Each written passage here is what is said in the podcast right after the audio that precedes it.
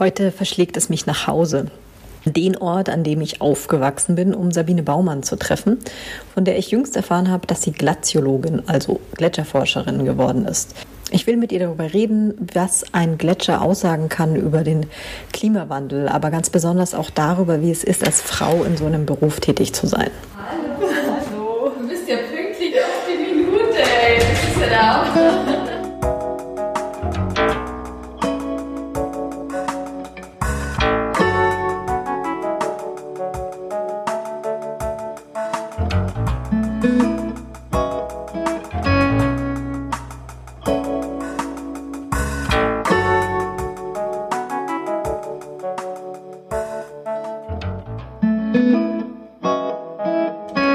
wir sind die Ausnahme.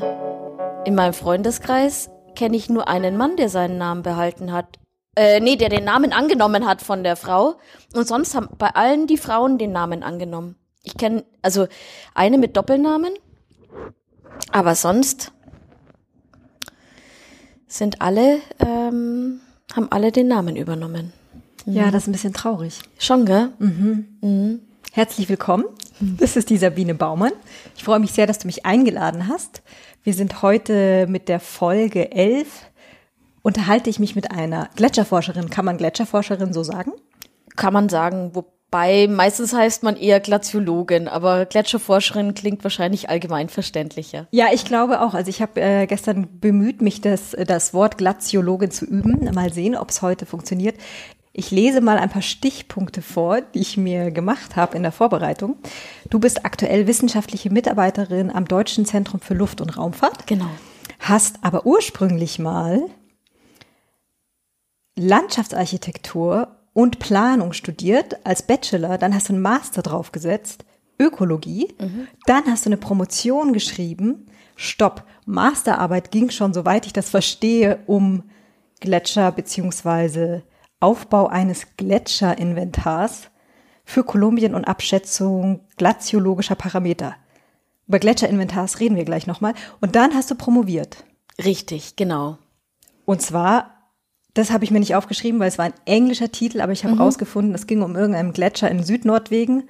Jotunheimen. Genau, das ist ein, ein Gletschergebiet in Südnorwegen. Und da habe ich sowas ähnliches wie in meiner Masterarbeit gemacht, also ein Gletscherinventar vom Maximum der kleinen Eiszeit bis heute erstellt und auch ähm, verschiedene zusätzliche Parameter dazu ähm, berechnet und das auch mit ähm, Klima Parametern, also hauptsächlich Temperatur und Niederschlag noch in Kombination gebracht und das Ganze ebenso statistisch dann noch ausgewertet. Was ist denn ein Gletscherinventar? Ein Gletscherinventar ist ein, ähm, eine Zustandserfassung ähm, der Gletscher, hauptsächlich äh, der Gletscherfläche, ähm, Gletscherlänge, dann, also die, die Gletscherfläche ist sozusagen das, ähm, die Basis von allem und ähm, mit dieser Gletscherfläche kann man dann die, ähm, die Maximalhöhe, die Minimalhöhe bestimmen, die, die mittlere Höhe oder eben auch die, ähm, die Schnee, also die, die Schneefallgrenze will ich jetzt sagen, von dem, äh, dass man ähm, sehen kann, in welchem Bereich ähm, hat sich denn Schnee akkumuliert über das Jahr und in welchem Bereich hat äh, ist äh, die Masse geschrumpft. Also vielleicht muss ich kurz erklären, wie so ein Gletscher überhaupt funktioniert. Wunderbar, bitte. bitte. äh, also Gletscher besteht ja aus Schnee.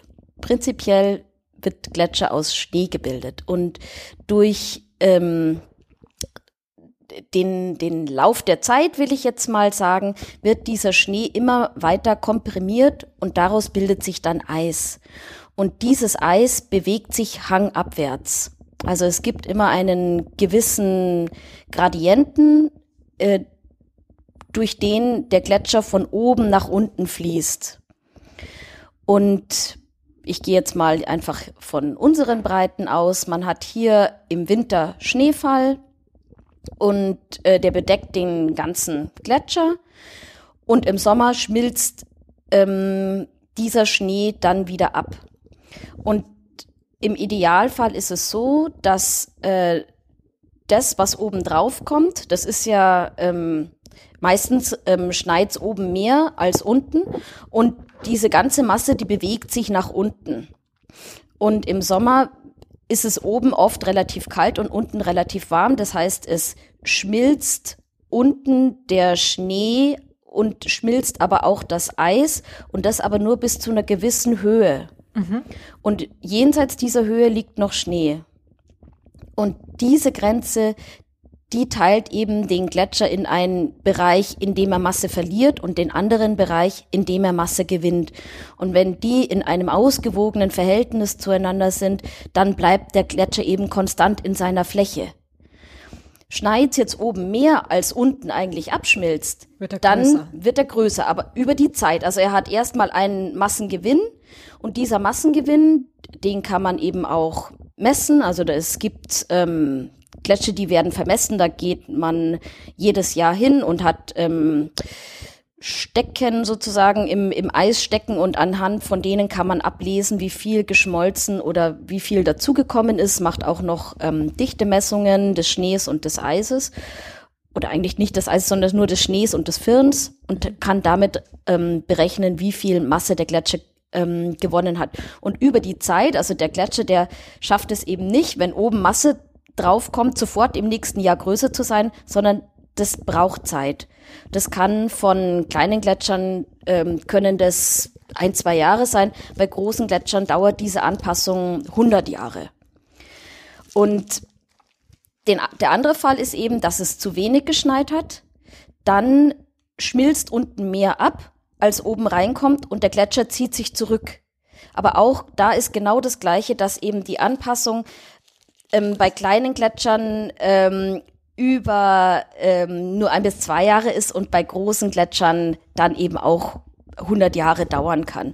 Und deswegen ist es immer relativ schwierig, von bei Längenänderungen über aktuelle Klimavariablen ähm, zu sprechen, weil der Gletscher einfach ein die Länge nur ein indirektes Signal auf das Klima ist. Die Massenänderung ist das direkte und die ist aber viel schwieriger zu messen, weil man eben in den Gletscher reingehen muss oder eben, ähm, also wenn man in den Gletscher reingeht, dann hat man die, die Massenänderung direkt gemessen und es gibt aber auch noch Methoden, wie man die Massenänderung abschätzen kann, die haben aber immer einen Unsicherheitsfaktor drin.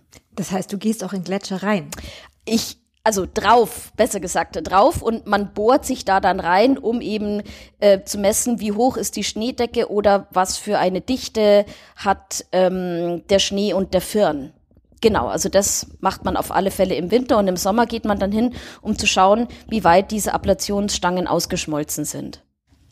Okay, dann halten wir nochmal kurz fest, also weil das ist sehr, sehr, sehr viel Information auf einmal und so für so eine Laien wie mich, die sich gerade mal so weit damit beschäftigt, dass ich verstanden habe, dass sich Gletscher bewegen, beziehungsweise dass die Gletscher eigentlich gerade schmelzen auch, ja. also weniger werden. Das heißt, grob gesagt kann man sagen, du untersuchst die Parameter oder entwickelst auch Instrumentarien dafür zu kapieren, ähm, wie, wie, sich die, wie sich die Gletscher weiterentwickeln, beziehungsweise wie stark oder wie krass sie schmelzen. Also Instrumentarien entwickle ich in dem Fall nicht, sondern ich nutze nur die Dinge, die vorhanden sind, um darüber einen Zustand abschätzen zu können. Also um nochmal auf das Inventar zurückzukommen. Dieses Inventar, da ist eben die, die Fläche enthalten, minimal, Minimum und Maximumhöhe, die Fließlänge und gibt eben einen Zustand für ein gewisses Jahr vor. Und dieses Inventar, wenn man das über ähm, gewisse Zeiträume wiederholt, also alle 10 oder alle 20 Jahre, dann kann man eben darüber eine Entwicklung über den Gletscherzustand machen.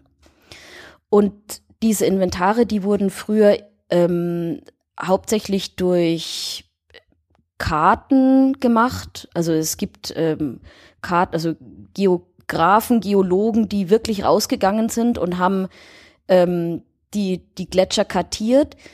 Dann kam die Zeit, wo Luftbilder gemacht wurden. Vor allem, da spielt uns jetzt so ein bisschen der Zweite Weltkrieg auch in die Tasche, weil da äh, Gebiete beflogen wurden und, und Luftbildaufnahmen gemacht wurden, die eigentlich für Kriegszwecke bestimmt waren, die man aber jetzt auf ganz andere Dinge hin untersuchen kann und kann eben äh, Gletscher oder, oder alpine Gebiete ähm, darüber eben auswerten und sehen, wie da der Gletscherzustand war. Das ist ein Mapping vermutlich, ja, oder? genau. Also es ist alles, das ist alles Mapping, genau.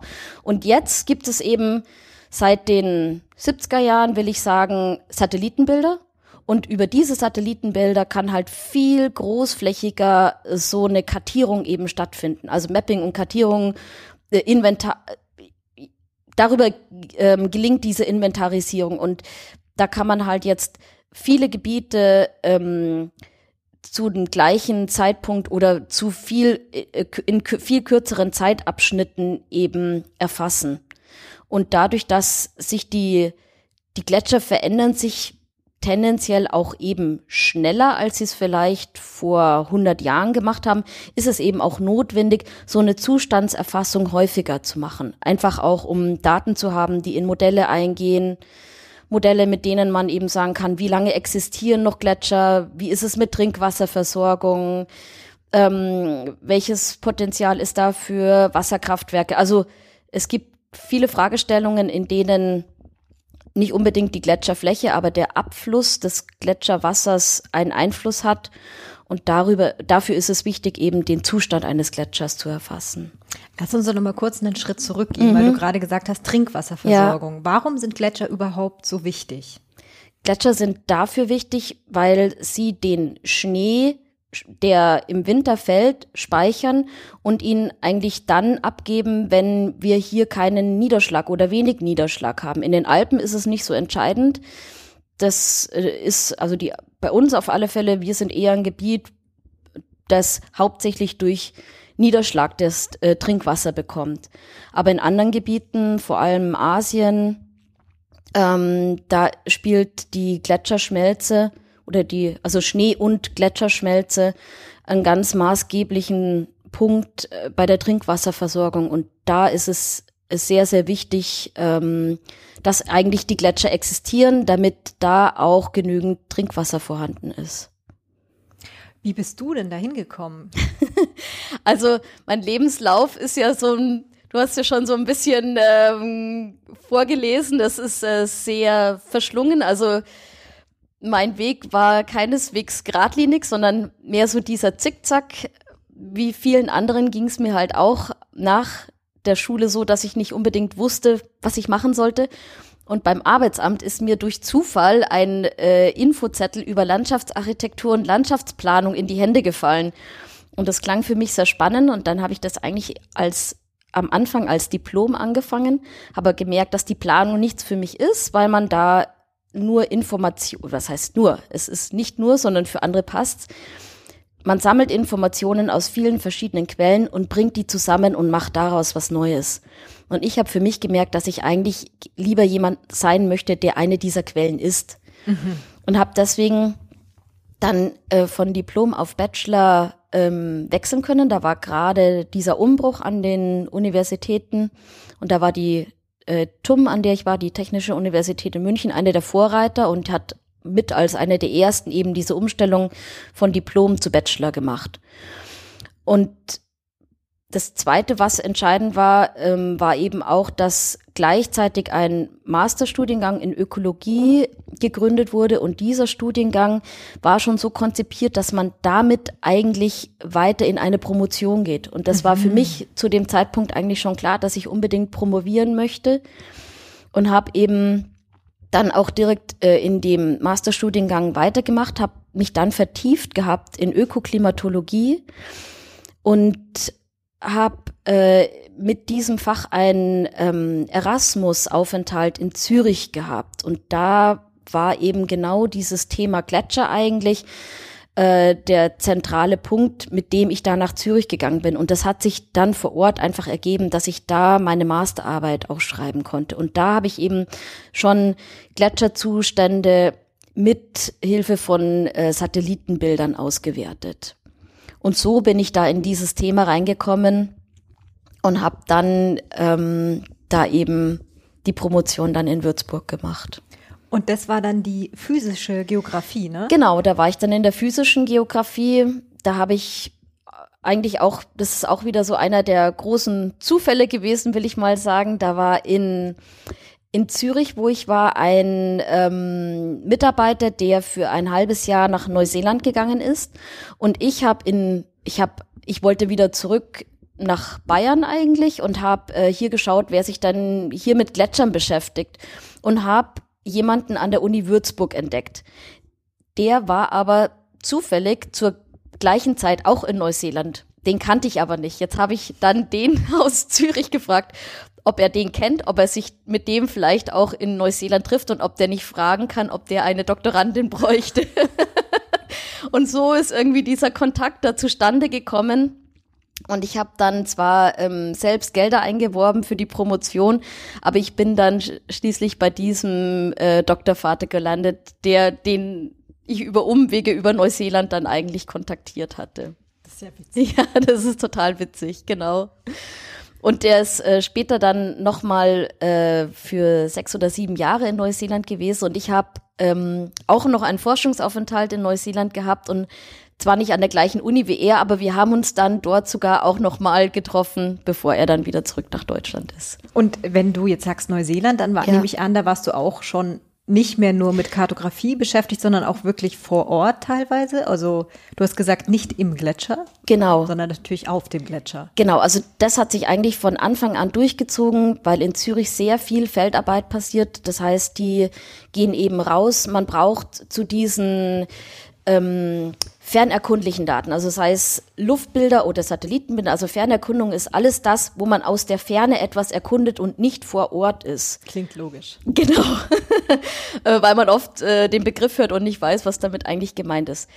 Ähm, ist es eben dringend notwendig, dass man halt auch vor Ort ähm, untersucht, was sind denn eigentlich die Ge Gegebenheiten, um auch die Bilder richtig auswerten zu können, die man hat. Und da sind sehr, sehr viele ähm, Studien gelaufen, die eben im Winter wie im Sommer ähm, die Massenbilanz des Gletschers gemessen haben. Da gibt's einfach lange Zeitreihen. Man muss am besten zweimal im Jahr eben hin.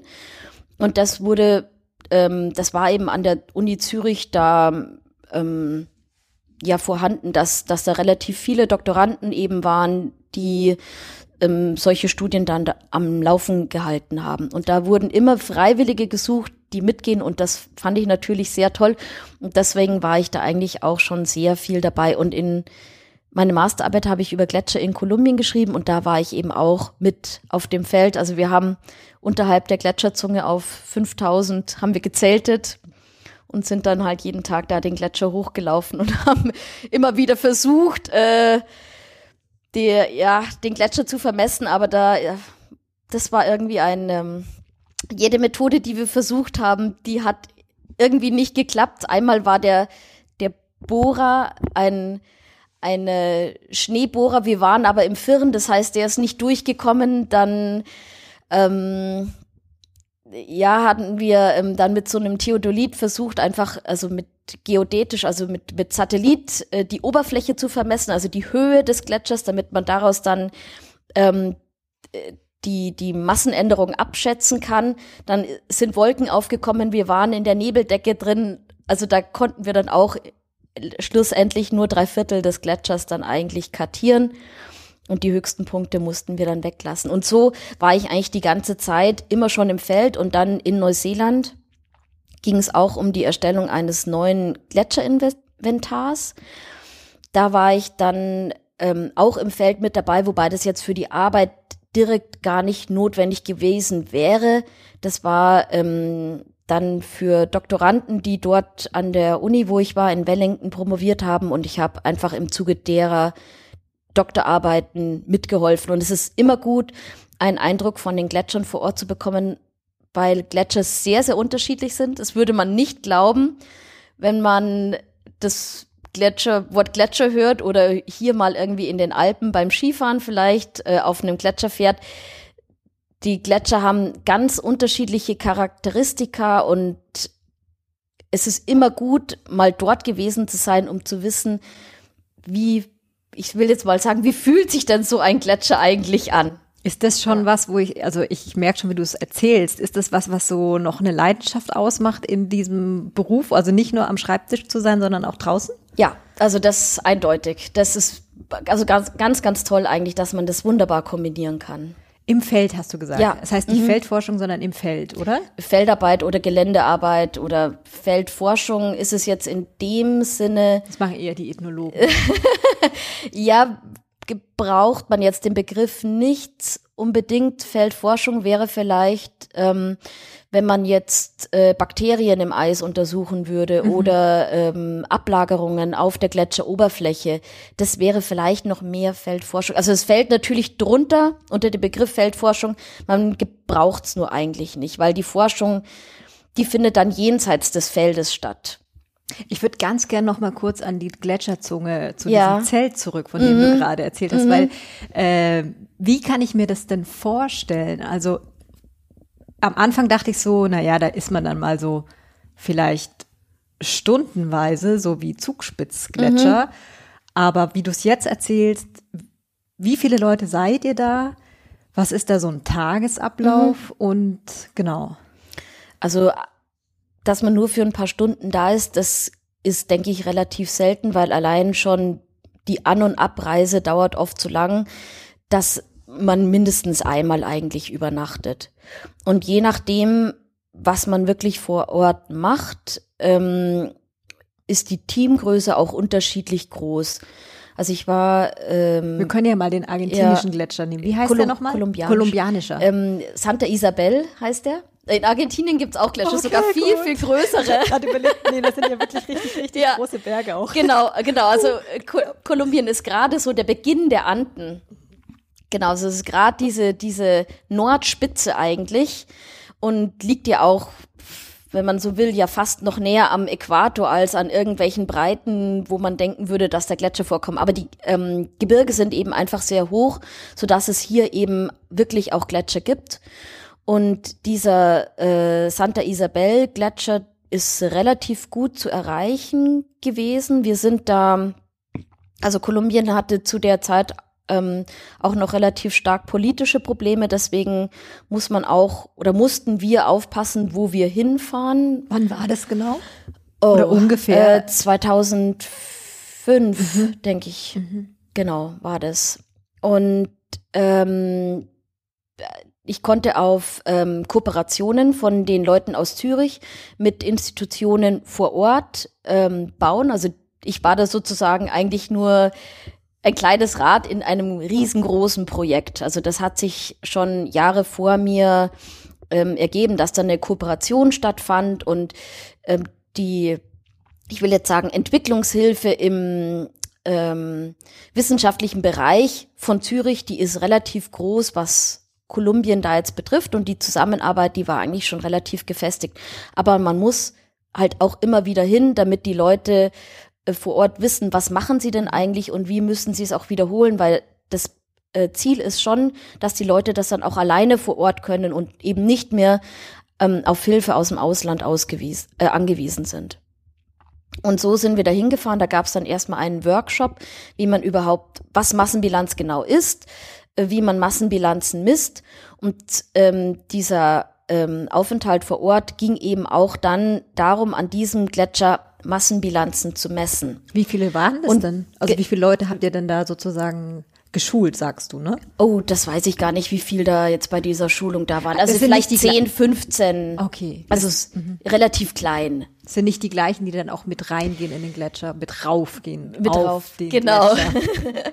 Ähm, nee, das ist dann eher nur eine kleine Gruppe. Man, wir haben jetzt da vor Ort nicht so viele Leute gebraucht. Das heißt, es waren zwei Leute aus Zürich, dann war ich noch dabei und dann waren das drei Wissenschaftler aus Kolumbien plus ein Bergführer, der eben noch dabei war. Der, glaube ich, der ist einfach auch immer dabei, um irgendwie lawinentechnisch einfach auf der sicheren Seite zu sein, falls irgendwas wäre, gibt's halt diesen Bergführer.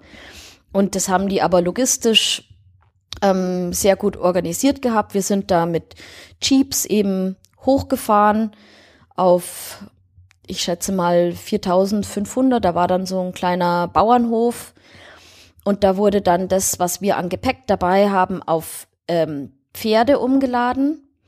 Und wir konnten, eigentlich gäb, hat es einen Platz gegeben, wo jeder auch reiten konnte, aber ähm, dadurch, dass die Pferde viel schneller vorwärts kommen, als man zu Fuß ist, ist es eigentlich sinnvoller, zu Fuß zu gehen, weil man sich dann doch noch ein bisschen besser akklimatisiert. Also wir sind von Bogota da auf 4000 hochgefahren, haben da dann einmal übernachtet oder auf diese 4, 5 und das ist schon ein Riesenschritt.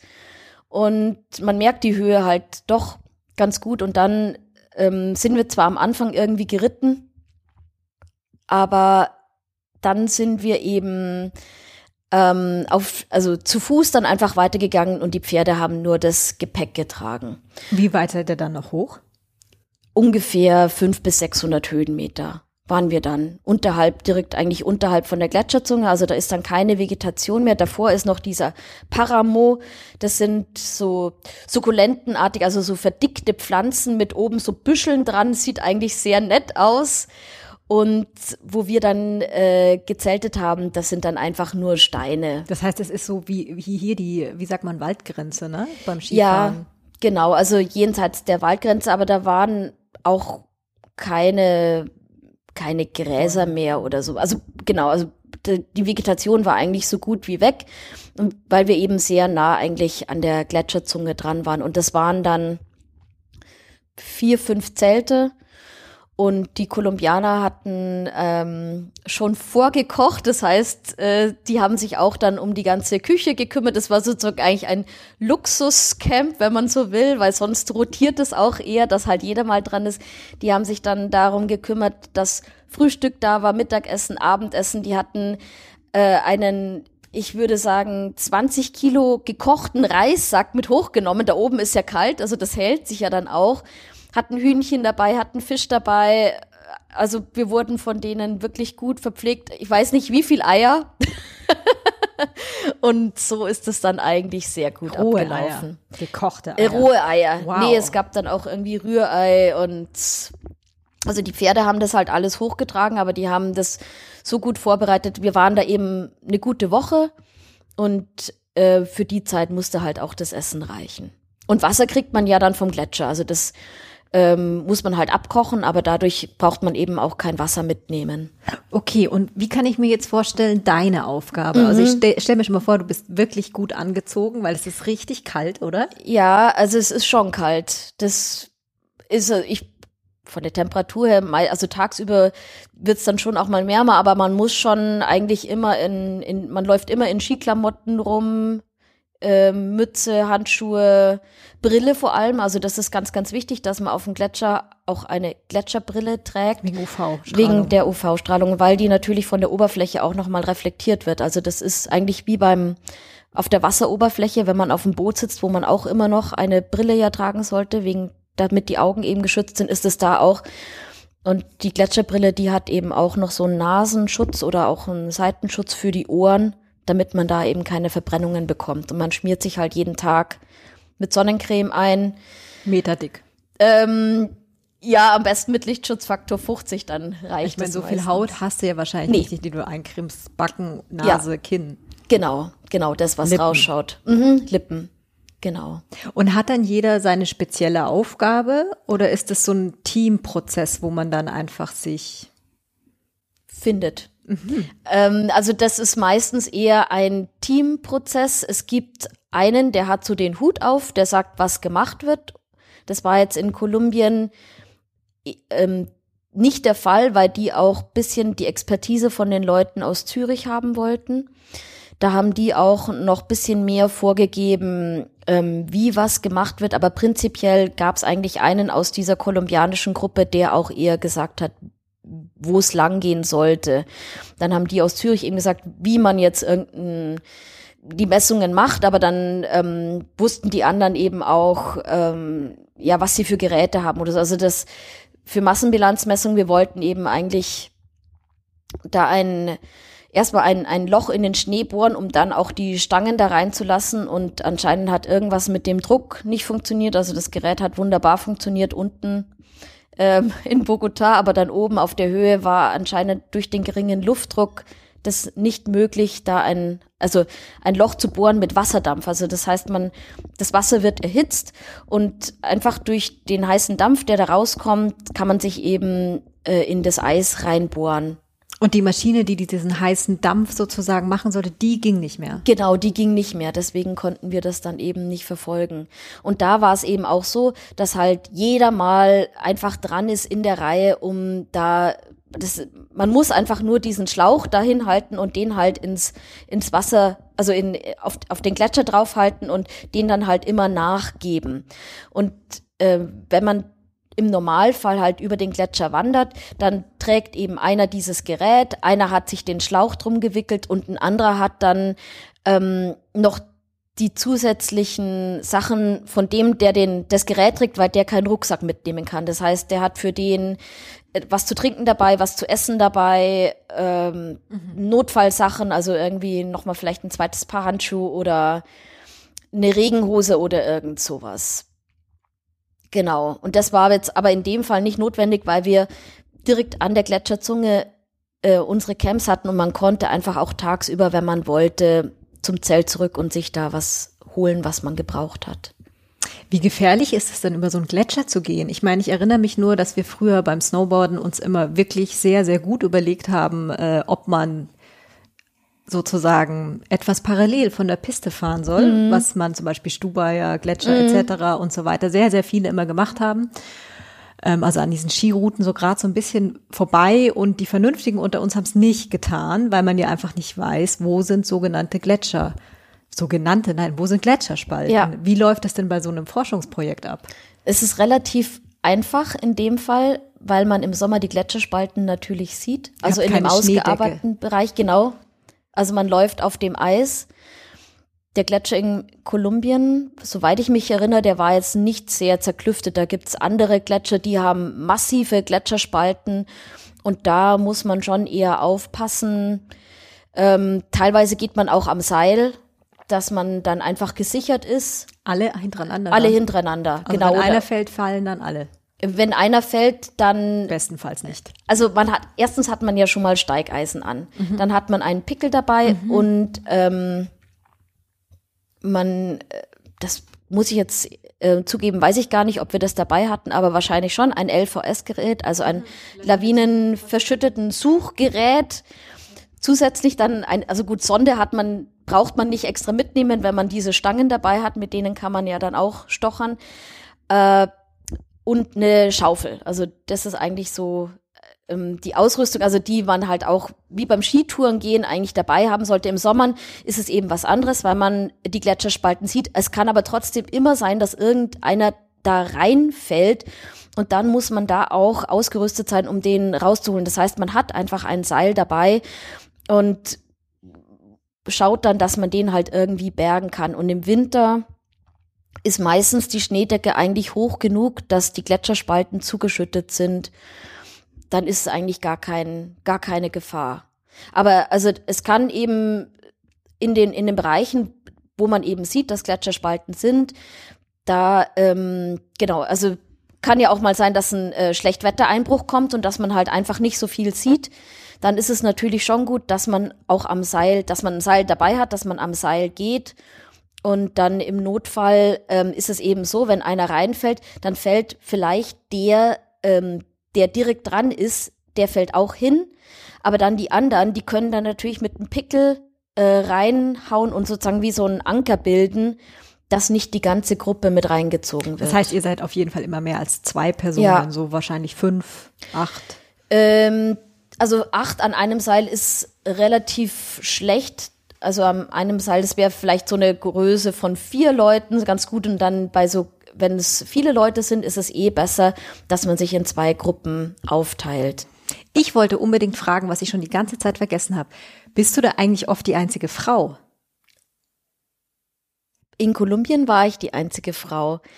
Äh, bei den anderen ähm, Feldkampagnen, wo ich dabei war, war ich nicht die einzige Frau. In Kolumbien war es noch mal ein bisschen, also doppelt, weil ich ähm, die anderen alle relativ gut Spanisch gesprochen haben. Die Kolumbianer haben kein Englisch gesprochen oder marginal. Und ich davor so in einem zwei Monate Unikurs gerade mir ein bisschen Spanisch-Vokabeln beige habe beibringen lassen und ich eben auch nicht unbedingt immer alles dann verstanden habe, was gesagt wurde. Und ich weiß, dass sie, es gab immer ein paar Witze, die so ein bisschen auf meine Kosten manchmal gelaufen sind. Und äh, ich weiß jetzt gar nicht mehr, um was es ging. Und dann war das eine Mal so, da, da war auch irgend so ein Witz und ich habe ihn nicht verstanden und ich habe mich so geärgert und bin dann mehr oder weniger so, ja, wie man sagt, explodiert, wo ich, ey, wo ich so gesagt habe, macht nicht immer einen Witz auf, äh, auf mein, oder über irgendwas, was ich nicht verstehe. Und dann äh, haben die gesagt, diesmal hatten sie irgendwas über mich gesagt, was aber lobend war und wollten mich nicht veräppeln. Aber prinzipiell war es eigentlich immer eine sehr gute Atmosphäre. Aber man ist vielleicht, ist man vielleicht empfindlicher, weil man so Stimmungen versucht dann aufzunehmen oder Ja. auch ein bisschen zu gucken, bilde ich mir das jetzt ein oder gibt's hier irgendwas? man hat natürlich sowas wie einen Lagerkoller, weil man einfach eine Woche von dem Rest der Welt abgeschnitten ist und so unter sich nur ist und da entwickelt sich sowas halt relativ schnell und als einzige Frau ist es manchmal mit der Sprache war das jetzt vielleicht noch mal eine besondere Herausforderung. Aber ich habe eigentlich keine schlechten Erfahrungen mit an mit Kollegen gemacht, muss ich sagen. In dem Feld war das super. Ich war auch einmal ganz allein mit einer anderen Frau unterwegs. Das hat auch wunderbar funktioniert. Also es gibt alle möglichen Varianten. Also es gibt durchaus mehr Gletscherforscherinnen mittlerweile. Es ist kein total männlicher Beruf. Nein, das stimmt. Es ist kein absolut männlicher Beruf, wobei die, ähm, also an der Uni Lehrstühle, die in der Richtung irgendwie besetzt sind, da kenne ich jetzt keine Frau. Das sind eigentlich alles Männer, die da dann eher das Sagen haben. So, so ganz oben, will ich mal sagen. Jetzt bist du ja auch Frauenbeauftragte bei der TU München, ne? Genau, also bis ich zum DLR gewechselt habe, war ich ähm, stellvertretende Frauenbeauftragte. Genau.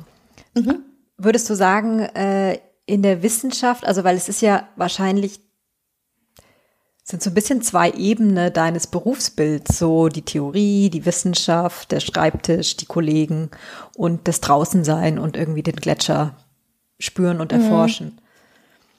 Tut sich in der Wissenschaft, ähm, ist es da für junge Frauen schwieriger, in diesen Bereich zu kommen oder würdest du sagen, das ist mittlerweile ein ganz gute, sind gute Förderstrukturen?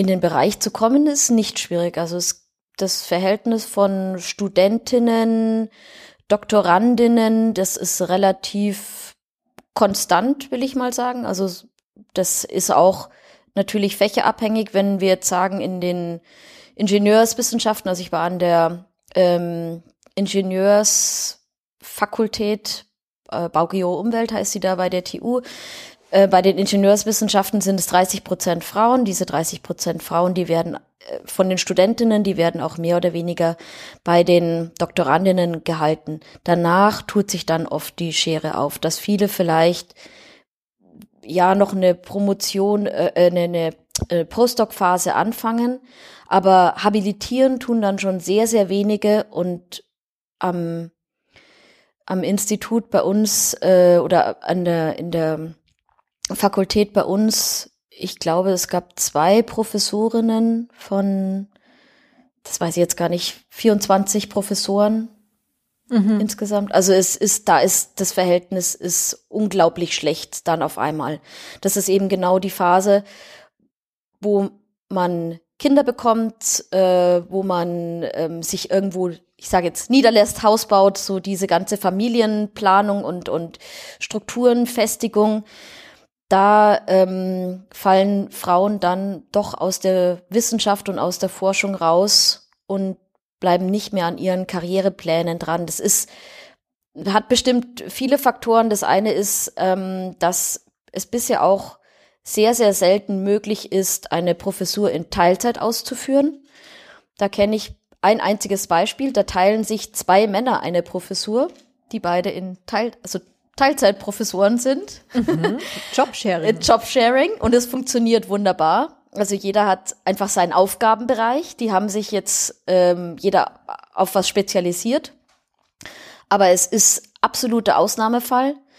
Und dann ähm, ist es auch noch so, dass meistens ja eben auch Männer halt ähm, die Dekane sind oder ähm, die Vorgänger, gut, die Vorgänger, die zählen bei der Neubesetzung nicht so, aber das Gremium, das ähm, über eine Neuberufung entscheidet oder eine Neubesetzung ähm, männerdominiert ist.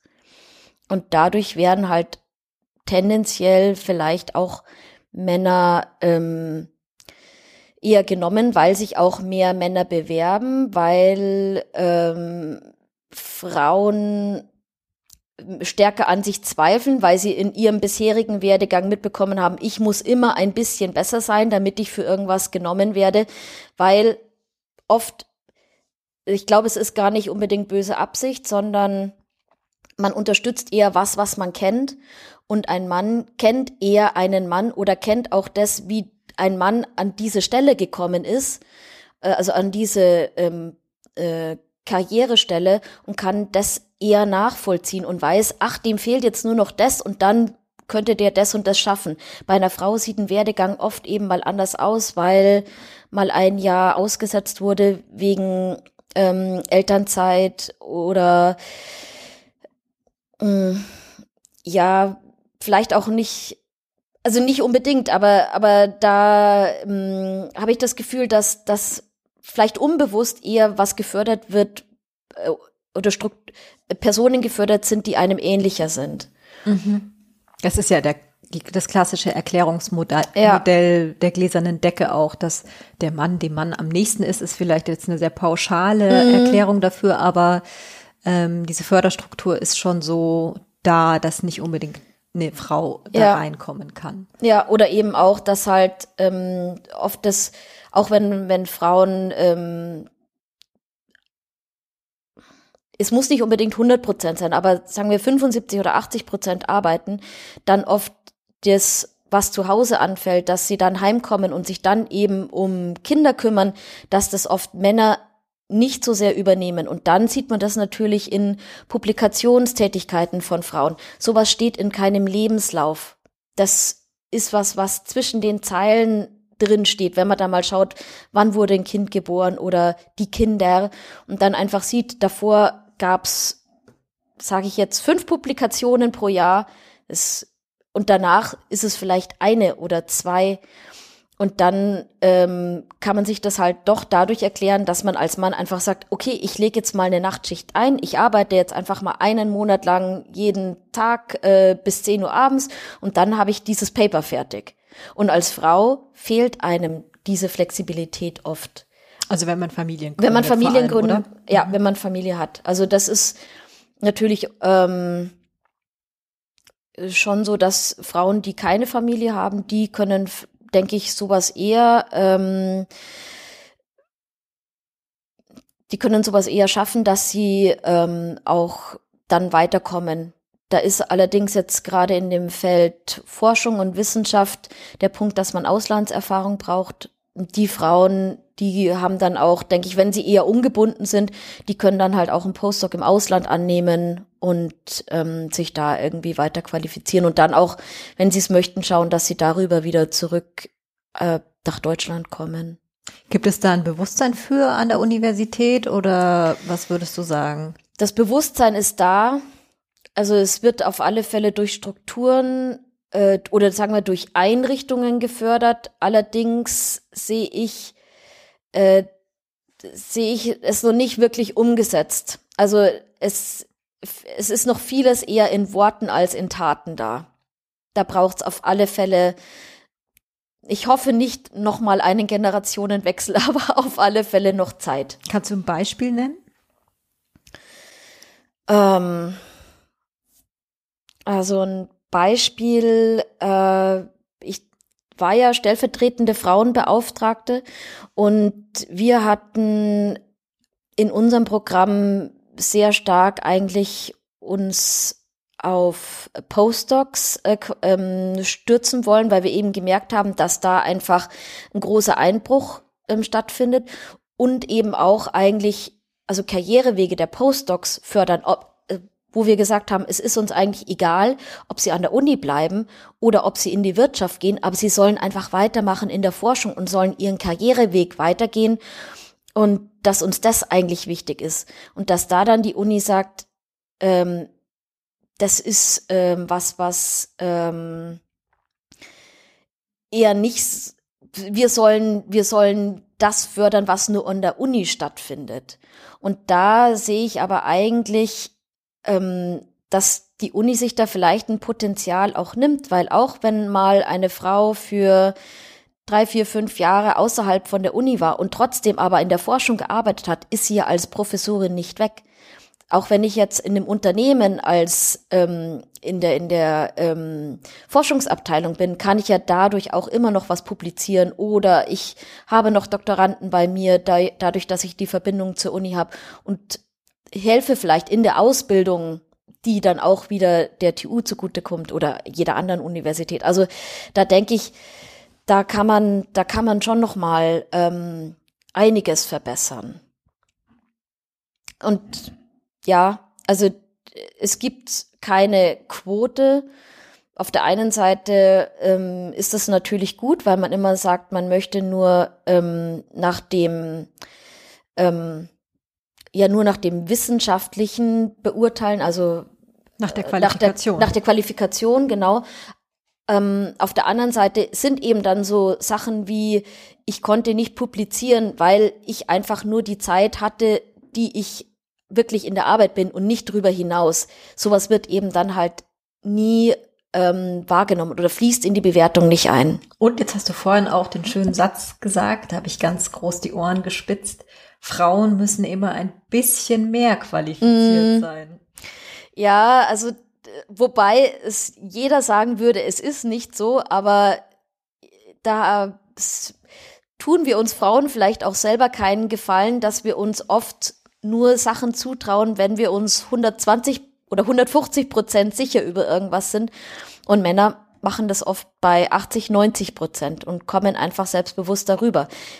Ich verstehe es ähm, schon, weil man eben ans als Mann vielleicht ähm, nicht so auf Herz und Nieren oftmals abgeklopft wird wie als Frau, weil eben ein Mann sich sagt, ah, der wird das schon können und bei der Frau will er sich sicher sein, dass sie das auch kann, weil er ich sage jetzt mal, die Struktur Frau nicht kennt. Er entscheidet sich für etwas Besonderes. Ja, genau. Und so, das ist eben genau der Punkt. Da soll man eben hinkommen, dass es nichts Besonderes ist, dass es eben egal ist, ob ich einen Mann oder eine Frau einstelle, sondern es nur darauf ankommt, was die Person kann. Und ich finde, das merkt man auch ähm, bei äh, Führungskräften, die weiblich sind. Da ist, da sind die Mitarbeiter, äh, die sind nicht vorwiegend weiblich, sondern das ist meistens 50-50. Ich finde, da kommt oft eine gute Mischung raus. Die nicht in Führungspositionen sind. Genau, ja, einfach, ja. also das Team, das dadurch aufgebaut wird. Und da sollte, sollten männliche Führungskräfte einfach auch hinkommen. Aber könnte dann nicht eine Quote nicht doch ganz sinnvoll sein? Als Einstieg, ja. Aber dann denke ich, also um, um ein, ein Bewusstsein zu schaffen, das denke ich, das wäre schon sinnvoll aber es sollte sich irgendwann erübrigen.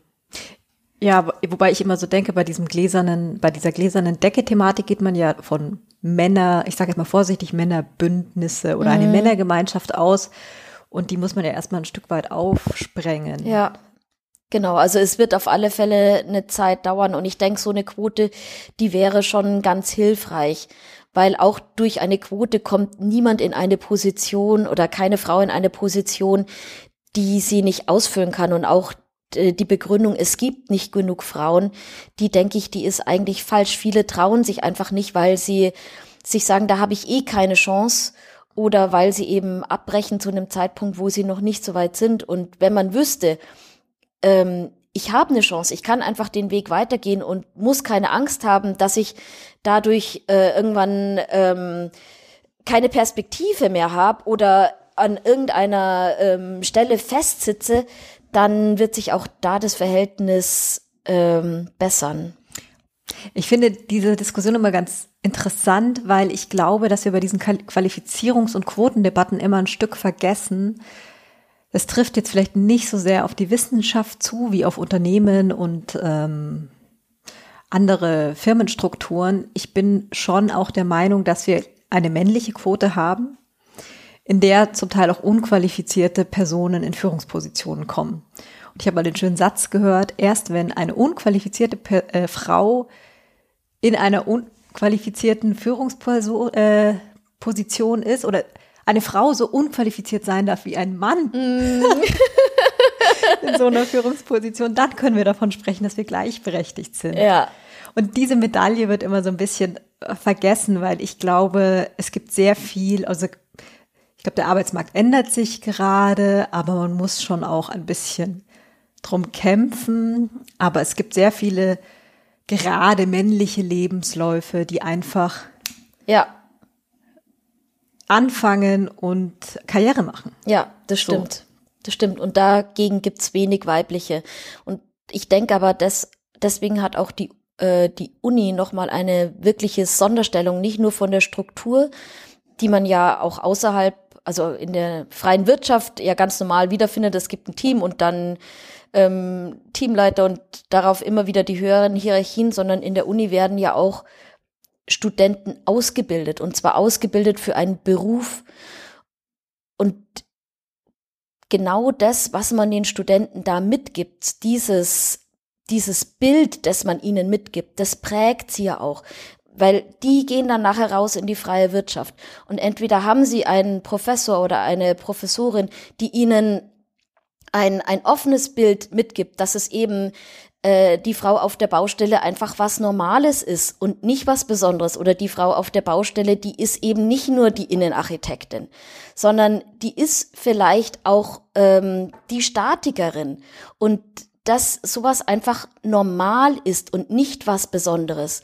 Oder wo es nicht heißt, wieso studieren Sie das? Dann haben Sie nicht Angst, wenn Sie später auf die Baustelle rausgehen, dass Sie dann nicht ernst genommen werden. Solche Sätze, die dürfen einfach nicht mehr vorkommen. Hast du die gehört oder wurden die äh, kolportiert?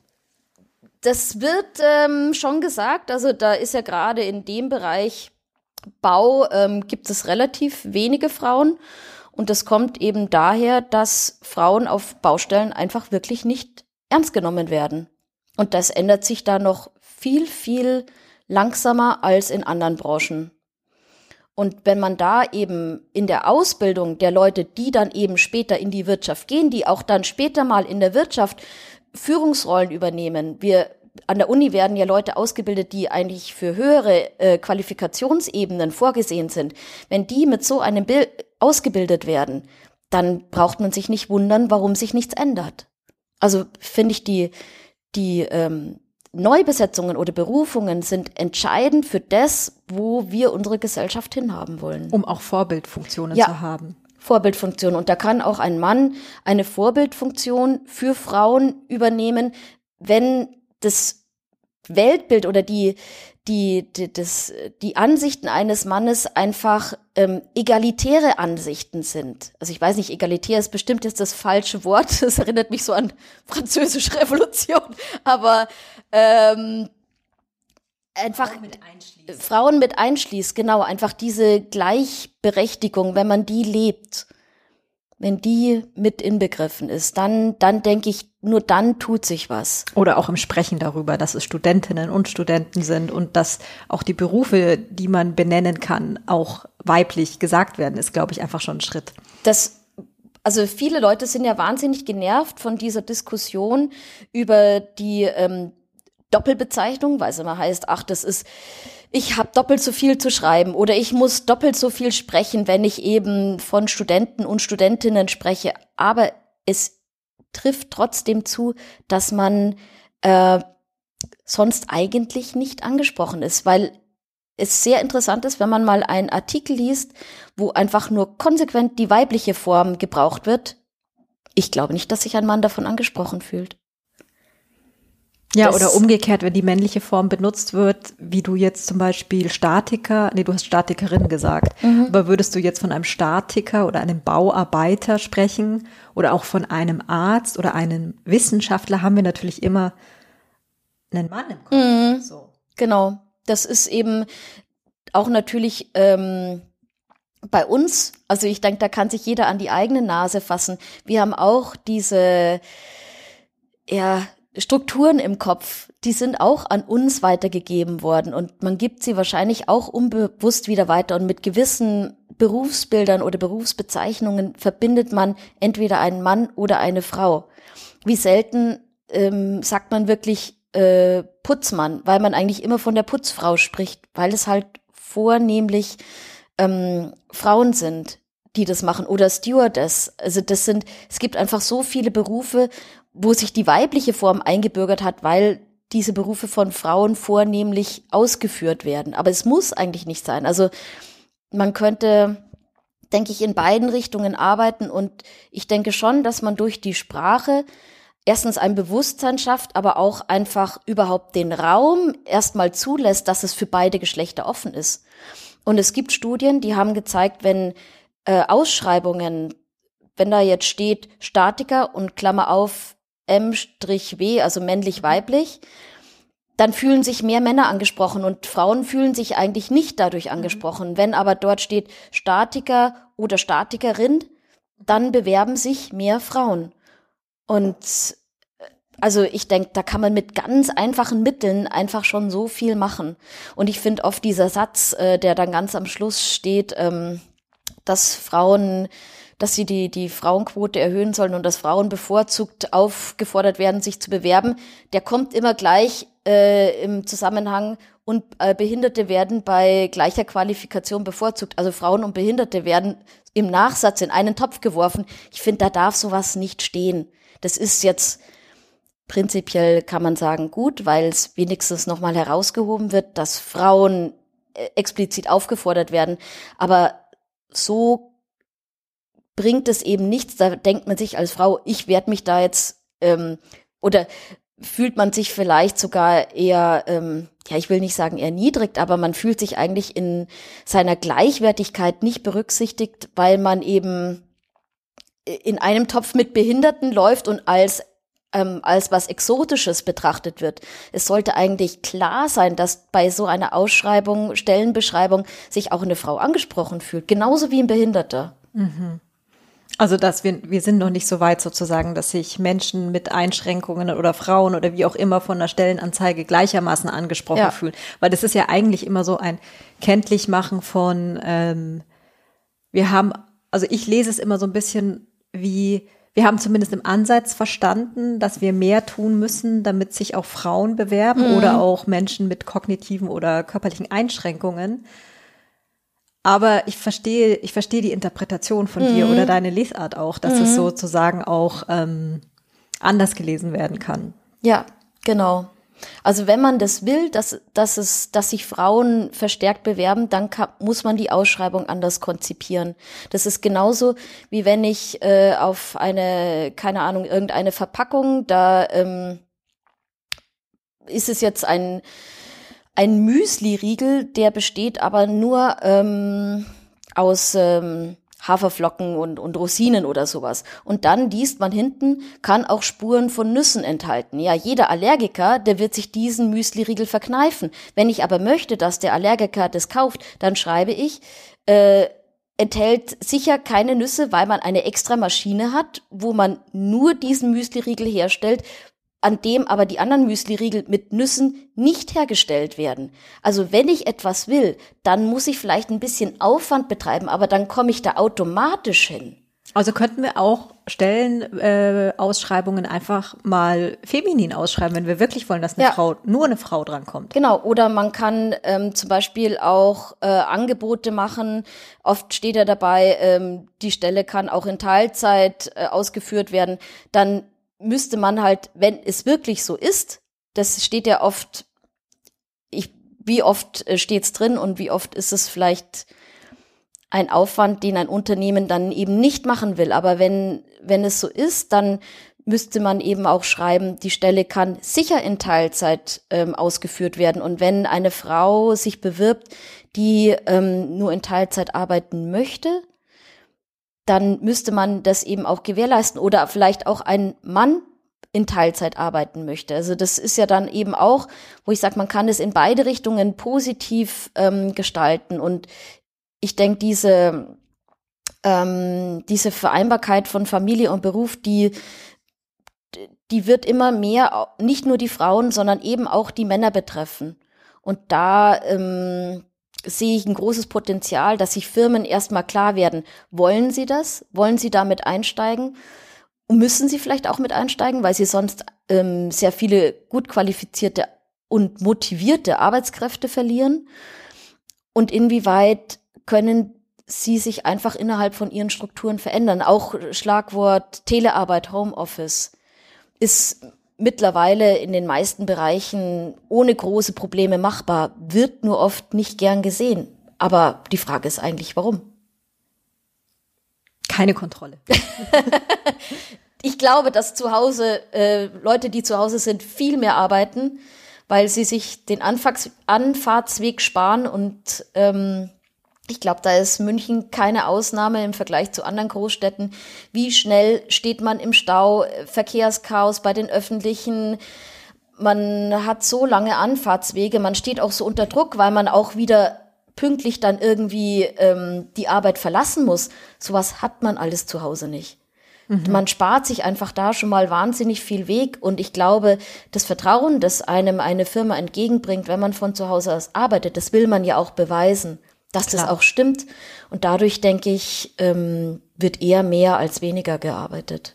Ich würde noch kurz einen Satz ergänzen, nämlich, dass ich finde tatsächlich, es müssen mehr Männer in Teilzeit gehen, also auch einfordern, dass sie in Teilzeit ja. gehen, dass diese unsäglichen Diskussionen von, ja, also ich bin leider zu wichtig in meinem Job, als dass ich jetzt länger in Elternzeit gehen könnte, mhm. ähm, ja, nicht mehr so sagbar und hörbar sind. Genau, also es, es muss sich wahnsinnig viel tun, weil das ist genau wieder das mit den Vorbildfunktionen. Ähm, Je mehr Männer in Teilzeit arbeiten, desto normaler wird es, wenn auch in, ähm, in Chefpositionen, in Führungspositionen Teilzeit gearbeitet wird oder auch äh, Homeoffice gemacht wird. Ich denke, dann ähm, tut sich auch wirklich was, weil dann ähm, ist einfach so ein gesellschaftlicher Wandel irgendwo angekommen. Sabine, ich muss jetzt noch einen totalen Break machen, weil ähm, es ist unfassbar. Wir können natürlich nicht über Gletscher reden, ohne dass wir über Klimawandel reden. Mhm. Deswegen jetzt noch mal kurz hier ein Zitat aus der Zeit. Ein Drittel der globalen Gletschermasse wird schmelzen, egal ob der Klimaschutz kommt oder nicht schreibt die Zeit im mhm. März 2018. Mhm. Das ist äh, bedauerlicherweise so, äh, dass auch wenn jetzt der CO2-Ausstoß mit einem Schlag enden würde, würde trotzdem dieses Gletscherschmelzen erstmal weitergehen. Also ich denke mal, dieses mit dem ein Drittel, ich bin mir jetzt nicht ganz sicher mit den Zahlen, wahrscheinlich ist die Prognose bis äh, 2100. Im Moment ist eigentlich alle Modellrechnungen, die gehen ähm, bis 2100. Und es ist eben so, dass ähm, es ja einen natürlichen, ähm, natürliche Klimaschwankungen gibt und wir kennen das, es gibt Eiszeiten oder es gab immer schon Eiszeiten und dazwischen halt Warmperioden. Und was wir eben im Moment erleben, ist, dass zu diesen natürlichen Klimaschwankungen ähm, Klimaschwankungen kommen, die eben vom Menschen mit verursacht sind. Und diese anthropogenen Schwank Schwankungen, die sind eben nachweisbar, weil man mithilfe von Modellen relativ gut diesen natürlichen Faktor rausrechnen kann. Und dann bleibt aber ein Teil übrig, der dadurch nicht abgedeckt ist. Und wenn man jetzt ähm, dann sieht, wie hoch hier der, also es vor allem jetzt eben der CO2-Ausstoß, wie, wie hoch der ist, dann ähm, deckt es sich eben relativ gut mit dem, was äh, dann auch jetzt gerade bei der Gletscherschmelze zu beobachten ist. Das heißt, das, was gerade den Gletscher zum Schmelzen bringt, sind CO2-Ausstöße von vor 30 Jahren? Nee, oder also? Ähm, das kann man das glaube ich, das kann man jetzt nicht sagen. Äh, vor 30 Jahren. Also 30 also, Jahren war jetzt natürlich nur so aus der Luft gegriffen. Ich mh. meinte nur, das sind sozusagen, das ist alles schon in der Luft, weil wir wollen ja eigentlich, oder ein Teil der Weltgesellschaft möchte, den Klimawandel zumindest bremsen. Äh, das CO2 baut sich nur so schnell nicht wieder ab. Das ist der Punkt. Also wenn wir das jetzt stoppen, dann braucht es einfach ähm, eine gewisse Zeit, bis sich das wieder zurückbildet. Deswegen wird gesagt, wenn jetzt nichts mehr imitiert wird, dann ähm, dauert es einfach eine gewisse Zeit, bis sich das wieder auf einem niedrigeren Niveau einpendelt. Das ist, glaube ich, dieser Hintergrund. Das heißt jetzt nicht, dass wir äh, das äh, CO2 von vor 30 Jahren in der Luft haben, sondern einfach die Prozesse, die dauern einfach mehrere Jahrzehnte, bis man dann eben Auswirkungen sieht. Genau, und was ähm, immer wieder angegeben wird als äh, Referenzzeitpunkt ist ja das Jahr 1850. Das ist eben der Maximalstand äh, zur kleinen Eiszeit. Also da gab's äh, so eine Kälteperiode mehr oder weniger weltweit zu unterschiedlichen Zeitpunkten, aber im Mittel um 1850. Und seitdem ähm, hat sich eben bei uns, haben sich die Temperaturen erhöht. Und das ist am Anfang relativ langsam vonstatten gegangen. Und da hat man eben gesehen, dass das in den letzten Jahren oder 10, 20 Jahren ähm, wie so eine exponentielle Kurve eben angenommen hat. Also dass sich das ähm, nicht mehr linear nur ähm, erhöht, sondern einfach sehr viel schneller diese Erhöhung passiert. Und das lässt sich eben eigentlich relativ gut gleichsetzen mit dem CO2-Ausstoß, wobei es andere ähm, äh, Gase gibt, die noch viel stärker für den, also was man so unter Treibhausgasen kennt, die ähm, noch viel stärker für den die Erwärmung der Atmosphäre, also für diesen Klimawandel äh, verantwortlich sind, das eben Methan oder auch Wasser. Also Wasserdampf kann eben auch sehr viel ausmachen oder mittlerweile gibt es ja nicht mehr, aber es war ja, glaube ich, in den 80er, 19, wo diese Fluor, Chlor, Kohlenwasserstoffe in den Kühlschränken waren, was ja dann auch verboten wurde, weil die so einen äh, wahnsinnig hohen Faktor haben, in der, der für die Erderwärmung sorgt. Also ich glaube 20.000-fach von CO2. Es ist unglaublich, wie viel, also auf die Zahl will ich mich jetzt nicht festlegen, aber einen, einen sehr viel größeren Faktor. Aber das heißt doch dann auch, dass das Gletscherschmelzen gleichzeitig auch dazu führt, dass wieder mehr Gase frei werden. Dass mehr Wasser ähm, verfügbar ist. Äh, Wasser, also Wasserdampf kommt ja, wenn, also je wärmer die Luft ist, desto mehr Wasser kann durch sie aufgenommen werden. Mhm. Und äh, natürlich wird mehr Wasser freigesetzt, dadurch, dass ähm, sich ähm, Wasser äh, vom festen in flüssigen Zustand umwandelt. Aber eigentlich haben wir auch riesige Meerflächen. Also wenn jetzt auch der, der, der Gletscher nicht schmelzen würde, wäre einfach durch die erwärmte Atmosphäre mehr Wasser in der Luft als vorher. Also es versucht äh, alles immer ein Gleichgewicht darzustellen und ähm, wärmere Luft braucht kann einfach mehr Wasser auf speichern. Äh, speichern sozusagen, ja. Aber das heißt doch grundsätzlich, ähm, also ich finde, ich habe in der Vorbereitung so ein paar Artikel gelesen und ich finde, das macht schon sehr, sehr betroffen auch, mhm. wenn man das so mitbekommt. Jetzt bist du auch noch vor Ort und hast vielleicht sogar schon in deinem Leben Bilder von Gletschern gesehen, die sich verändert mhm. haben. Was macht das mit dir und mit uns? Das ist so ein bisschen die Krux, würde ich sagen, die da in der Forschung liegt, weil ein Forscher erstens nicht gleich ein Klimaschützer sein muss und was bisschen fehlt, ist ähm, der Zusammenhang zwischen dem eigenen Handeln und den Auswirkungen, die wir in der Umwelt sehen.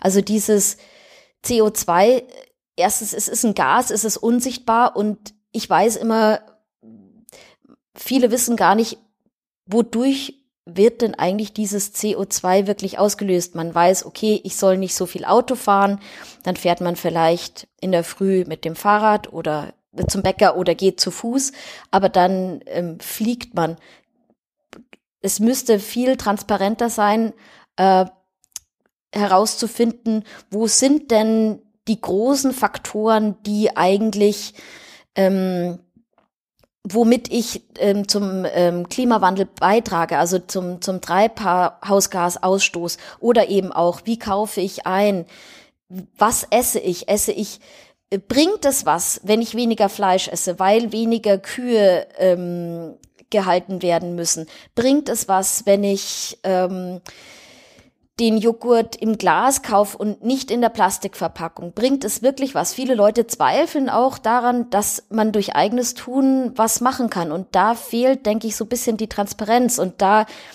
ist eben auch die Forschung, die bringt dann die Auswirkungen da, aber es gibt wenig diesen, diesen Rundumschlag, der irgendwie zeigt, mein eigenes Handeln, dadurch mache ich das, dadurch wird das ausgelöst und ähm, kommt dann wieder zu mir zurück.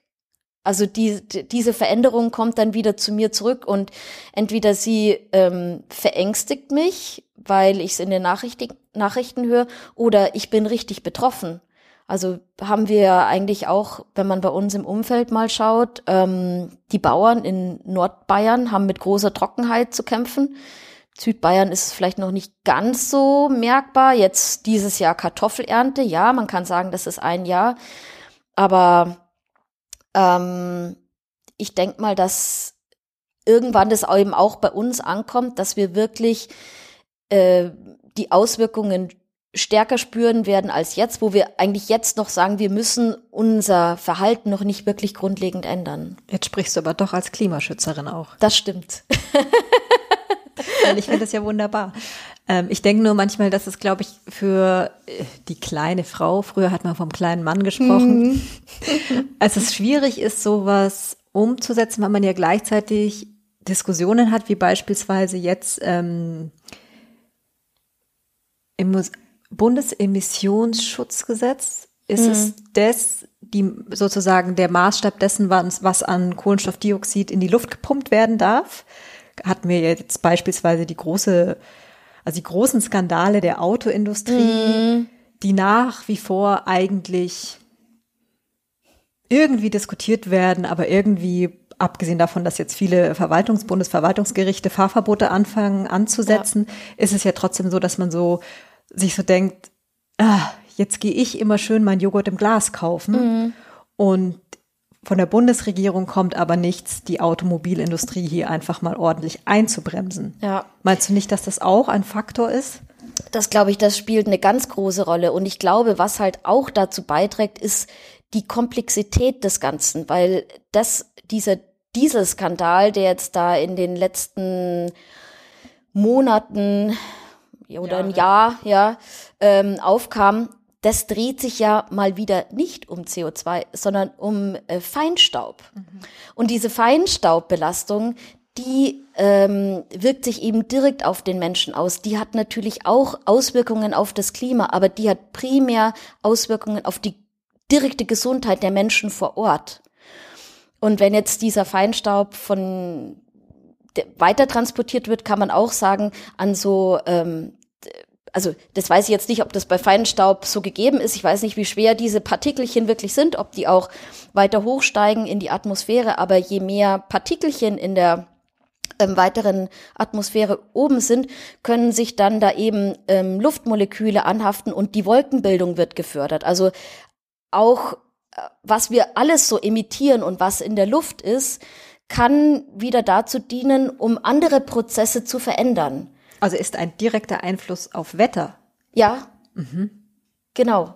Und äh, das weiß ich jetzt nicht, weil ich eben jetzt nicht weiß, wie groß diese Feinstaubpartikel sind, aber das fände ich, das für, schafft oft viel Verwirrung, weil dann hat man diesen Dieselskandal, denkt sich Auto, okay, CO2, nein, es ist Feinstaub. Ja, was ist denn dann CO2, was ist Feinstaub? Also ich glaube, da sind viele Leute einfach so überfordert mit ähm, Begrifflichkeiten oder Zusammenhängen, dass gar nicht, dass sie dann sagen, mir ist das jetzt alles egal, ähm, ich kann eh nichts machen, ich verstehe es eh nicht, ich mache einfach alles so weiter wie bisher und ähm, ändern nichts, weil ähm, eben erstens die Großen, die müssen auch nichts ändern und dann nutzt es nichts, wenn ich was mache und dadurch, dass ich nicht nix, das nicht verstehe, weiß ich gar nicht, was ich eigentlich ändern müsste. Was muss sich ändern?